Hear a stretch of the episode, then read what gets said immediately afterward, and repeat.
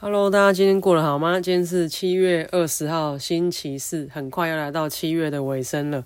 本来呢，我今天应该是可以在饭店的房间里面录音，觉得这样可能录音效果会稍微好一点。但是因为行程临时被改变，那身为呃小菜鸡，行程被改变是很常有的事情。但是我已经逐渐在适应这个事情。七月二十号呢，也是我们呃南投的刘小姐的这个生日，那她的。呃，帅气男友呢没有拜托我来祝福他，但是我想说，我们就，诶，远方可以感应到他的心意，替他祝福他的这个可爱的女友生日快乐，身体健康，拍手。好，然后呃，今天还有个很特别的事情，是我刚刚在点开就是我的我的 app 要开始准备录音的时候，发现呃下载次数就是这个。鸟看人间下载次数今天突破两千次，然后虽然对照，因为就是我我在听的一些 podcaster，他们可能都是，比方说像最近我听吴淡如，他已经突破七亿次的这种下载数量，或者是像古埃啊这种什么，呃一些哎呦我讲不出什么名字的这些 podcaster，他们可能都是几亿次的的下载数量，可是因为当然就是比上不足啦，但是呃就是身为一个一个很小众的。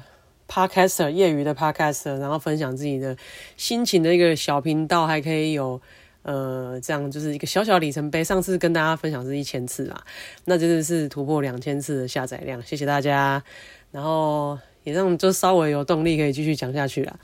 然后其实因为这次间隔有点久，好像一个多礼拜没有录，那有一些新闻吧想跟大家分享，就稍微有一点过时，可是呃还是蛮想跟大家讲的，像呃。我前几天周末，然后跟我的朋友一起出去玩。那因为这阵子遇到就是 Coco 李玟过世的消息嘛，所以大家在去 KTV 唱歌的时候，就点了一些他的歌来呃回味，来怀念他这样。那我相信 Coco 在大家的青春期里面应该都占有相当一席之地啊。虽然大家那天都是在开玩笑说那个都是阿姨听的时候，我们小时候顺便听到的这样，其实。对啊，就是我觉得 Coco 是大家青春期很很重要的一个流行歌手吧。然后那天就因为你知道有一些事情你久了会忘记嘛，那天刚好就是那个 moment，刚好大家来说哎唱 Coco 的歌怀旧，突然我就想起一首歌，我已经很多年很多年没有听也没有唱了，因为我就忘记我我这首歌了，忘记自己会唱这首歌，然后突然想到就点了，然后那首歌的内容大概就是。呃，反正就是一个一个女生的独立自主啊，自己去旅行啊，然后单程机票环游世界，类似这样子的歌词内容。我突然想起，在我青春期的时候，就可能正是十六七岁的时候，那首歌刚出来，是他当时的那张专辑里面的 B 面的歌，就是不是主打的歌。可是我一听这首歌，我就还蛮蛮喜欢的，因为就嗯。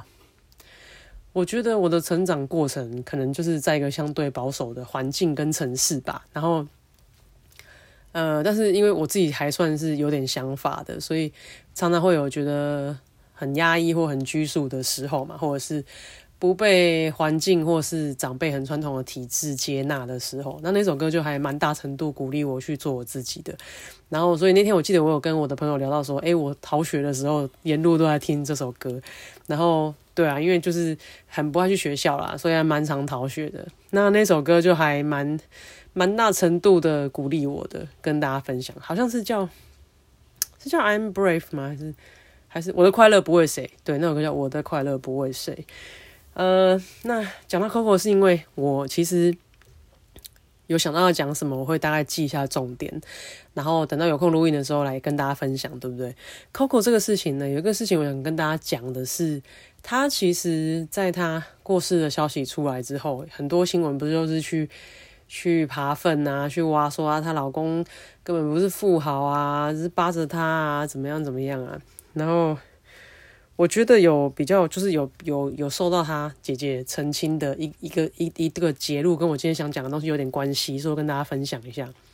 大意就是大家都以为她老公是一个什么四十亿的、几十亿的富豪嘛，然后是一个加拿大人，可是事实上她老公真实身份好像是一个香港中小型企业的，嗯的的 CEO 啦。可是他他 CEO 他不是拥有这个公司，他只是。呃被 hire 去执行这个公司，就应该说就是被请来的老板，嗯，被请来的的经理人呢，应该可以这样讲。那他的年薪相当于台币，因为他是在香港嘛，年薪相当于台币大概一千万。你听一千万可能会很多，可是他其实在一些，就是他其实，在高阶经理人的世界，它不是一个很大的数字。然后，尤其是呃，当你的呃婚姻的对象是 Coco 嘛，那如果你以财力的距离来讲，一千万对照 Coco 的身家不是很多啦。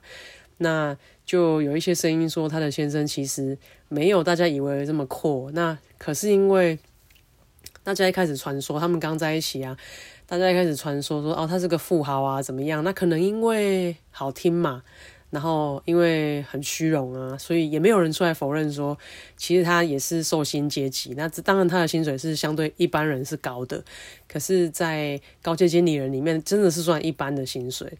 然后呃。据说啦，就是生活开销什么的也都是，也都是靠 Coco 花费。那当年他们办的那个婚礼，呃，怎么讲？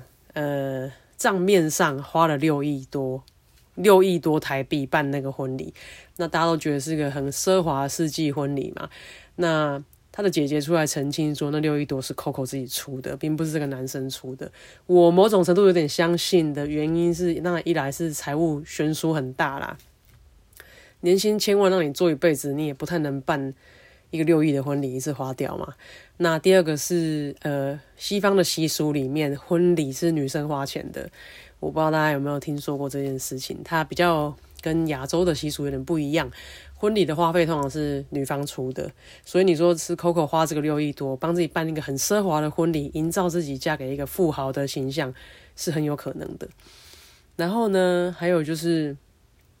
呃，我我就想到一个故事啊，就是呃，我们身边有个朋友，然后他也是一个上班族。那上班族就是就是跟大家一样啊，就是汲汲营营赚一个生活这样子而已。那收入可能就是几万块一个月。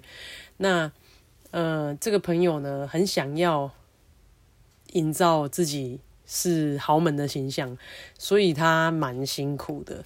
然后，呃，非常追求物质上的、物质上的，可以拍照上传 IG、上传 Facebook 那种形象啊。就是你只要看到他的 social media 上面，一定都是嗯比基尼啊，然后华服啊，然后在什么泳池度假，在哪里，在哪里度假，那就想说奇怪，因为他的收入也不是很高，因为应该说，嗯，说朋友应该说是就是。诶，朋友的前同事啊，应该这样讲。但是我们见过面这样子，然后，然后他就很喜欢在社群媒体营造自己是个名媛的感觉，这样。那因为实际上我们知道他在哪边上班，常会觉得说他这样的花费是不是会让自己很吃不消？不过他开心就 OK 嘛。那他发生过一个类似的事情，是他选了一个老公，选了一个人当他的老公。那这个男生呢是很。务实的人，那当然就觉得婚宴不要花太多钱，因为两个人还要过日子嘛。你可能有钱可以买房子啊，可以生小孩啊什么的。可是这个女生就觉得她的婚宴一定要非常豪华，所以她也花了几百万办婚宴。据说她好像就是花了一百万帮自己买了一颗钻戒。可是当然一百万在有钱人世界里那不算什么啦。那你也许你觉得你一生就嫁这一次，你想要非常的嗯体面，你要花钱也不是。也没有问题嘛，可是因为这个人本身就，呃，债务也蛮多的，因为你这样子花费一定是会产生一些没办法负担的债务。那加上他觉得婚礼就是要很炫炮，他就是要跑车、新鲜花束，然后户外婚礼，然后要请一大堆猫狗来参加，然后呃婚礼要很奢华，那最后还要买一颗大钻戒。听说他为了办那个婚礼，还去信贷借钱，借几百万来弄。然后我们也是觉得，就是也是蛮傻眼。我没有去啊，但是就是听说了，我是觉得还蛮傻眼的。然后回到这个，就是我觉得现代人普遍有一些，呃，金玉其外，败絮其内的状况吧。就是不是大多数了，但是有一些人，我觉得会一直炫耀自己什么很棒，有没有？然后什么很有钱，还是。什么东西很炫炮？我觉得有些东西你真的要小心啊，因为会一直跟你讲自己很有钱的人，通常最后都是要来骗你的钱的。真的有钱的人其实很小心呢，就是会会尽量低调吧。我觉得就是我们认识一些还蛮厉害的人，真的就是还蛮低调的啊。然后不是大家想象中说，就是当然，我觉得 social media 会 po 的，会一直 po 那些有的没的，真的有时候搞不好是他自己很缺乏的东西啊。我自己身边遇到一个同事一起工作的人，那我们呃有时候一两个礼拜会碰到一次，就是协作的状况会碰到这样。那这个同事呢，因为应该是说有一天，有一天这个就有一个消息，就公司的公司的这个长官们呢就说，呃某人公司里的某位同仁，因为上班的时候做自己的私事，然后被老板抓到。然后呢，这个老板就很不开心，上班怎么可以做私事呢？就惩处他了。于是就开始有人谣传说谁啊谁啊，谁被上班做自己的事，谁被抓到这样子，就说这个人叫阿志好了。那这个呃，就说啊是阿志啊。那阿志为什么会被抓到上班做自己的事？哦，那那个传说就讲说啊，是因为那个阿志去银行对保啦，银行对保打电话来公司啊，所以。被长官接到了，长官就觉得，嗯，这个时间上班时间你怎么会人在银行对保？好，那所以这个故事的版本是这样。我当时听到这个故事的内容，我就觉得我现在可怜啊，因为大家如果对这个银行借款的流程有点了解，就知道对保确实是要你本人去，没错，因为就是我决定贷给你了嘛，银行决定贷款给你了，你要来对保嘛，对不对？签名我钱要汇给你了，这叫对保。对保哪会打到公司啊？打电话到公司问看看有没有你这个人，那个叫召会，对不对？就是诶，我要借钱给你，你在哪里上班？哦，你说你在嗯小明医院上班，那他就会打去小明医院的某某科问说，诶，有没有这个呃李先生在这里上班呢？啊，医院说有，他说诶，好，确认你这个工作没乱写，你真的在这里上班吗？这个叫召会，对不对？那他这个。就是留言的传说说他是去对保被抓到，我一听就觉得怪怪的。那我也没讲什么，因为我觉得毕竟人家私事嘛。不过大家知道，就是哎，是阿志被抓到嘛，对不对？过了一阵子呢，我就在跟别人聊天。那有一个别人呢，就叫小美好了。这个小美呢是阿志的 partner，他们是同一组，会常会一起出去工作的。他就聊天的时候就讲到说啊，那个工作做自己事情的人这样。我说哦。有听说好像是阿志，阿志还好嘛？但是小美就很惊讶说：“哈，你怎么会知道是阿志？”那我就觉得，嗯，我已经是这种讯息很边缘的人了，我都知道，那应该是全公司都知道是谁。结果小美就说：“啊，诶，什么？她说什么？没有啦，诶，就是因为人资要要要帮他办理一些账户扣款的事情啊，太麻烦了啦，所以就要去银行处理啊，谁知道？”谁知道那个信银行的信寄到公司，就刚好被长官打开来看。那因为上面就有人事、地务、时间嘛。那长官一看，就去查这个人那天的出勤状况，就发现你应该给我在哪里工作的，你怎么人在银行这样？好，于是这个事情就不要扛了。我听到小美讲的这段话，我不知道各位听完有没有什么感觉。可是我听完这句话，就是理清楚几个点出来。第一个，什么信，什么私人的信会寄到你的公司？第二个，什么事情要人资去帮你做账户扣款的事情？然后再过来呢？再过来是第三个，什么信寄到公司里面会注明人事、时地、物还有时间？我不知道大家有没有一点概念？好，于是我当时听完这段话之后，我就可能我有点 sense 吧，我就 figure 就是这不是一个很简单的事情。然后好，我可以跟大家解答。什么东西会寄来公司，还会标明人事实地物，然后什么事情你需要人事去帮你处理你的账务。简单讲，就是这个阿志呢，他应该是呃被强制执行自己的资产，然后或者是有去申请破产，所以你的薪资要每个月被按月扣款，因为要强制执行返还嘛。然后呃，因为你需要办理这个程序，你可能就是欠了某个人啊。简单讲，就是你可能欠了某个人某家银行的钱。那个人都跟你要不到，你都不还他，所以他就要去法院申请强制执行嘛。那强制执行就哦，你有工作好，所以我就从你的薪资户每个月按比例扣多少钱还给这个债权人嘛。那因为发生这个事情呢，所以你是不是就去找这个人，就跑去找了人资，说他要办这个东西。人资觉得很麻烦呐，你找事情给我做啊，啊没多少钱，要不然你要不要还掉他？去办一个清偿证明，你不要麻烦我来帮你弄这个账户扣款的事情啊。那这个阿志可能就觉得啊，好吧，也是啊，很麻烦呐。他可能找了什么途径，他就去，可能就生了一笔钱，去把他这债务清偿掉。清偿掉之后，什么东西会寄来公司？有人事、实地物跟时间，那个东西叫清偿证明，他就寄来了。清偿证明寄来公司嘛，因为他本来要求你的公司的人资要帮他办理扣款，因为这个人欠我钱嘛，对不对？那因为我不需要你这家公司帮我做这个事情了，所以我这个清偿证明会寄到你的公司去。那可能公司的长官觉得莫名其妙啊，私人信件怎么寄寄来公司？我来看看你是不是给我犯了什么法？打开来看，所以才会才会有人事时地物时间，因为上面会写阿志先生某年某月几点几分来哪个分行还了多少钱，所以呃。这个不用就不用对他执行了。那这个是清偿证明，他现在跟我没有没有债务债权关系了。好，这个事情就是这样。所以当时我听到这个故事的时候，我就想说，哦，那这应该就是强制执行这样。然后这小美就很惊讶说，哈，这样子讲你也知道？那我觉得，嗯，有什么好不知道？因为其实你透露的讯息很充分的啊，就是可能因为以前待过相关产业，所以你都大概有一点了解。因为这这件事情就是没有那么单纯嘛。没有一般，不是一般，不是一般公司行号会发生的事情啊！因为这是你私人债务牵扯到你的新支户要被某部分要被扣款的嘛。那这个事大概就是这样。为什么我要讲这个事情呢？跟扣款这个事情有点相关。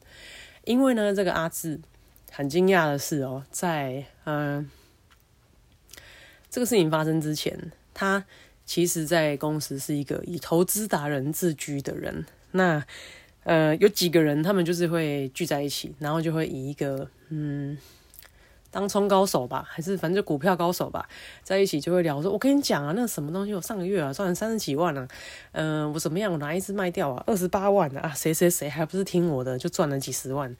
你听他们讲那些数字，就觉得很厉害啊，每个真的都就是不是巴菲特而已，是什么格拉汉之类的吧，就是很会做股票的感觉，每个都听起来都好厉害哦。”然后呢，就我不知道哎，就是投资达人嘛。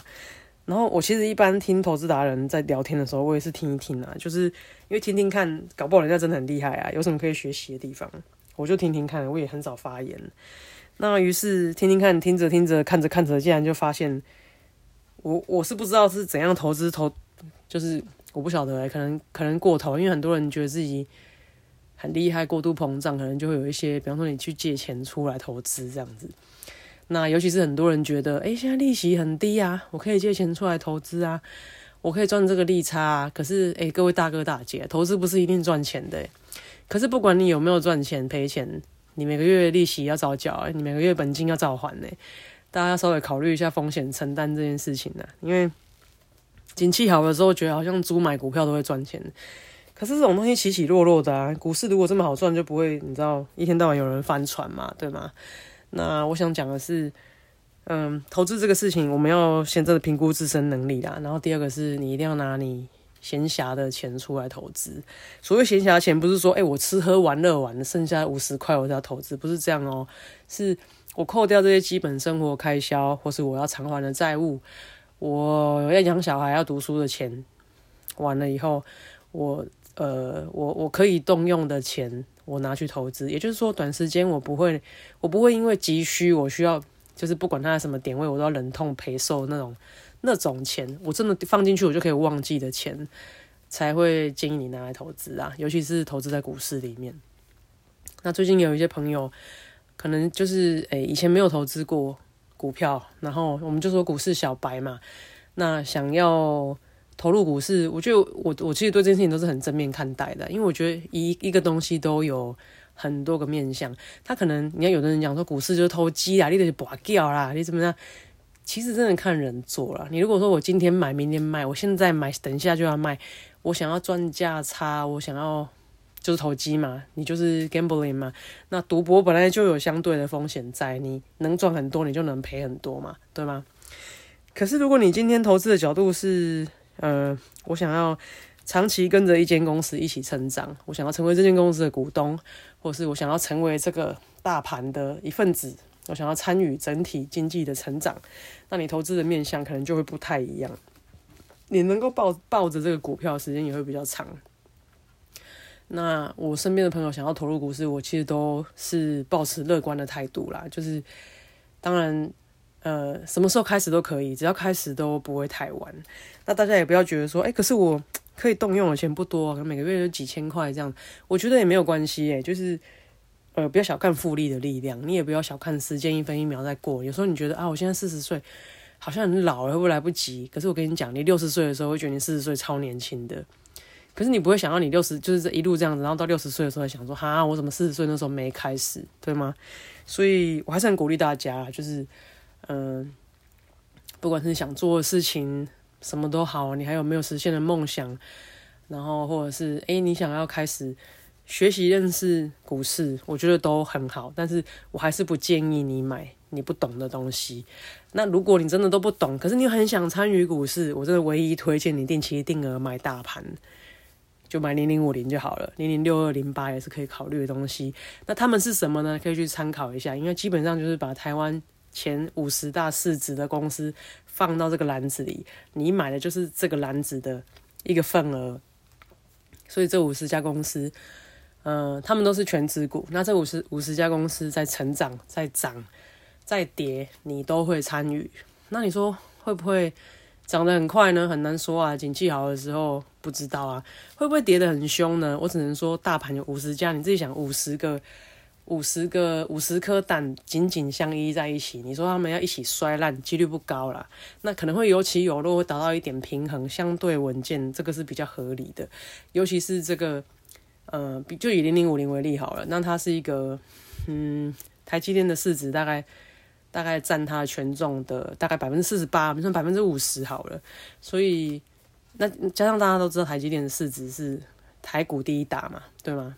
所以台积电基本上涨跌攸关那一天台股大盘走势的优劣，可以这样讲。那呃，你选择买大盘的好处是，我觉得风险是相对稳健的，然后。呃，配息还算稳定，可是你希望它买了之后一系暴富，我觉得比较不可能。然后，但是它它确实是一个优于银行存款的投资标的。你这样子看待它，你的心态会比较健康。你不想说啊，别人都说他赚二三十趴，我怎么买这个才一年才赚五趴八趴？我只能讲说，你的风险也相对是呃成正比的嘛，对吗？就是。二三十的反面也是负二三十啊，那大家可以考虑一下什么东西比较适合你。但是，嗯，都是成年人哦。如果你做这个决定，你要自己承担后果。那希望你不是因为听了以后觉得嗨好，我就去买，但我买了之后我就都不鸟他了。不要这样子啊，就是还是要稍微了解一下你的钱放在哪里。那他现在怎么样？每天看一下还是不错啊。像你养电子鸡一样，你有想看看它有没有吃得饱、睡得暖，有没有长大一点点嘛？那。大家可以怎么看待你的钱呢？我跟大家说，我喜欢看待我的钱看作种子。为什么是种子呢？就是当然我你说吃喝玩乐的钱，我觉得该花这种东西就不会省啊，就是喜欢吃好的嘛。然后呃，种子就是我希望它都可以结出更多果实啊。所以你说随便买什么，因为对我来讲，我自己物欲不高。你说买一些很贵的衣服。很贵的手表、皮包什么的那个，我就觉得，哎，他就是买了那个奢侈品之后，他就不见了，他就失去一个可以长大的机会。可是我如果，你就讲一个三万块的包好了，买一个三万块的包就就就就这样啊，就是它就逐渐贬值，后来就就会风化嘛，就没了嘛。可是三万块去买一个买一个小股票，或者是他可能没办法买到一张你喜欢股票，也许比较贵，但是你可以买到一些股数，那这些东西会慢慢成长嘛。会有价格上的变化，它也会发利息给你，我就觉得还蛮棒的。这是我希望我的种子做到的事情。好，这个讲很多了，然后还想跟大家分享，我最近跟一个懂冷气的人聊天，我觉得我得到一个很有用的资讯，可以跟大家分享。因为呢，我现在就是家里的冷气有一台冷气的压缩机的风扇就坏掉，那其实换风扇不是很难的事情，但是我请师傅来估价过，去年吧，那他就要。蛮多钱的，然后他好像要风扇本身可能比如说一千多块，可是他帮你换那个风扇，他要多要五千块。我就问他说：“哎，为什么换那个风扇要那么多钱？”他说：“哦，因为你这个高楼层啊，他要高空作业，他要收一些危险费用，这样我也可以理解。我可以理解他要这样收，他的要求这样，因为确实有风险。可是我后来决定不要换，然后我就跟那师傅说好，那我我就暂时不要换，因为一我的冷气不是全新的，那你要花个六七千块换那个风扇，我真的要考虑我要不要就是干脆换新冷气算了。所以我就当时我就回绝他了。后来这事情就你知道夏天的时候就会出来扒了你一下嘛，因为就是有一个房间的冷气不能吹嘛，就只能到其他房间去吹这样。后来我就跟那个。呃，新认识的懂冷气的朋友聊到这个事情，他就说他以前是做冷气的，他说有一个冷气可以考虑哦，应该是说如果你没有价格的，你没有预算，他很推荐国际牌冷气，那因为不容易坏，但是因为国际比较贵嘛，对不对？那有没有不要那么贵，可是又耐用的呢？因为我们最怕东西不耐用，冷气买又很耗电，很讨厌啊。然后我以我以前买冷气，因为我我。买过蛮多冷气的，我都买过鸡排。之前我有一点，我有点就是我就是很很喜欢这个品牌，这样我就都买过鸡排。可是因为后来它的服务我有点不是很满意，我就考虑换个牌子。但在那之前，我已经买了很多台国际牌冷气，六七台一定有。然后也有点认识啊。那我这朋友就跟我讲说，如果你要便宜又好用，他推荐一个牌子叫格力。然后我我现在不知道格力长怎样。听听他念是这样念的，我也不知道那两个字怎么写。他说叫格力，那我说那种就是鸟牌会不会很耗电又很容易坏？他说啊，你错了，我跟你讲，大金那有听过对不对？我跟你讲，以下我讲的东西我不负责任哦，我听他讲的，我没有验证过哦。你你要买你自己承担。然后呢，他就说这格力冷气的老板是大金的儿子去开的，那因为他到。这是一个故事，你听一听就好了。然后他说他到中国去生产，所以格力冷气的零件就很便宜嘛，格力的整台机器也很便宜。可你说你去大陆生产，你会不会 quality 很差？他说不会，因为他就像我讲的嘛，大金算日本品牌，可是大金台湾的老板是台湾人。那这个格力呢，就是大金的第二代嘛，他就去创了自己品牌叫格力冷气，然后。他的压缩机跟大金是同一台，这都他讲的，我不承我我不负责任哦。他是说他的这个 compressor 这个压缩机跟大金是呃一样的，可是你因为他在中国生产，所以他把他有他应该说他有大金的技术，然后呢他到中国去生产，把这个钱压低了，压低之后呢，他就卖回来台湾嘛，卖到全世界去。可是因为做冷气做什么东西都一样，尤其是电子产品，你会有个不良率。不良率大概是百分之二十，那我这个不良率做出来的东西怎么办？他就把这百分之二十比较差的卖给这些贴牌厂商。我们都知道冷气第一线品牌有，比方说日立啊、大金啊、呃 Panasonic，对不对？比较贵的第一线品牌。第二线、第三线还有哎，比方说东元啊、Sample 啊、大同啊、和联呐，大家应该听过吗？那呃，他就把这个。Twenty percent 的这个不良不良的这个不良率的机器不良，但是我修好了嘛的机器就卖给这些第二线、第三线的品牌去做贴牌机。贴牌的意思就是我做好白白牌嘛，对不对？那我卖给你东元，你就贴东元；我卖给你和联就贴和联；卖给你 sample 就贴 sample。以上言论不负责任哦，反正随便听听，都当都市传说听就好。然后他就卖给他们，他们就贴牌，对不对？贴牌之后就拿去卖了。拿去卖，他说你要怎么分辨这个冷气是，哎，比方说和联，以和联为例好了，你要怎么分辨它是和联自己做的，还是和联跟格力买贴牌的？他说你就看遥控器，遥控器如果写和联，那这个机器和联自己做的；遥控器如果是没写品牌的，就是通用品牌的可以吹的那个，就是格力的贴牌冷气，等于是他做代工，然后让你们自己贴牌这样子。然后说我可以最可以看出就是 difference 的，就是遥控器。然后他说：“哎，那百分之二十不良率我出掉。”哎，他说还有一个，你有发现政府机关冷气就超容易坏，像之前小港机场室内三十几度，有没有冷气吹不良？或者是你去一些公家机关啊，他们政工所很热，有没有？一来是他们有限制温度了，二来是冷气很烂，冷气绝对是杂牌的，就是第二线、第三线品牌，因为都是刚刚这个 twenty percent 不良的卖出去，因为你知道公家机关竞标方式有。价格标这件事情，所谓价格标就是价低者得了，知道吗？然后那价怎样才能价低？你看这种不良率的东西，就是不良品拿去整新之后，哎，开逼了之后，power 会按会吹，他就接受了嘛，那就卖到很多，就卖到公家机关去。那另外八十 percent 比较优良的东西呢，格力就自己卖。那呃，如果因为这是我的朋友讲的，他说如果你要买格力，你就买它的。当然，我们一定第一个要变频嘛，你才会省电。第二个，你要买一级省电，它才可以真的有效，让你的电费控制在很良好的地方，吹也不会心痛。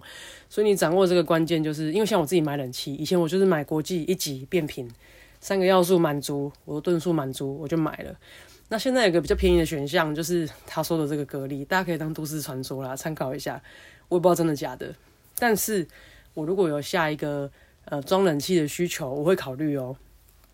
我甚至还在想说啊，装冷气分离式还要找那个工人来嘛，然后要装要配管要挖洞很烦呐。我最近觉得，其实窗型冷气很方便，又不用安装嘛。你知道窗那个窗开孔的旁边有个两百二的插座，冷气放上去，然后架子你知道四个角锁紧，不要掉下去，孔封好插电就好啦。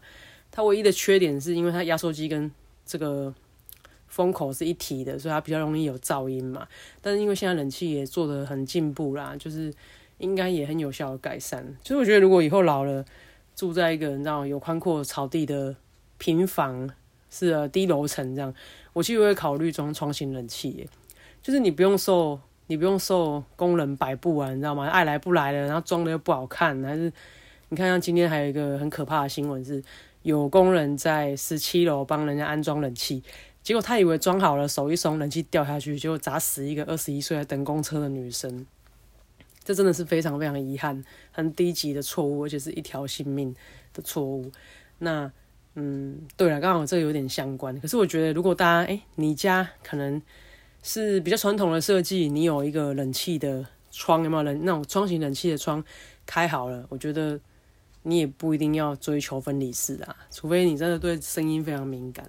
那或者是说，哎，你以后有自己的度假屋了，比方说我们摆几个那个组合屋还是货柜屋在我们自己的小草皮上面，那我需要冷气吹嘛？我其实觉得可以考虑窗型冷气，就是哎几个朋友帮忙摆一摆，然后固定跟那个。两百二四电接好就搞定了，就你不用花很多钱，然后配合那些师傅的时间，然后搞了半天挖洞，然后心又走乱七八糟，看了真的很烦。就是我现在会觉得越简单越好，越不用跟别人这样子弄来弄去，这样子我觉得越好，就是少一点这些这些很无用的社交吧，就是会觉得还蛮累的啦，就是可以可以。嗯，简单舒服就好了，这样。那是我个人看法，跟大家分享一下。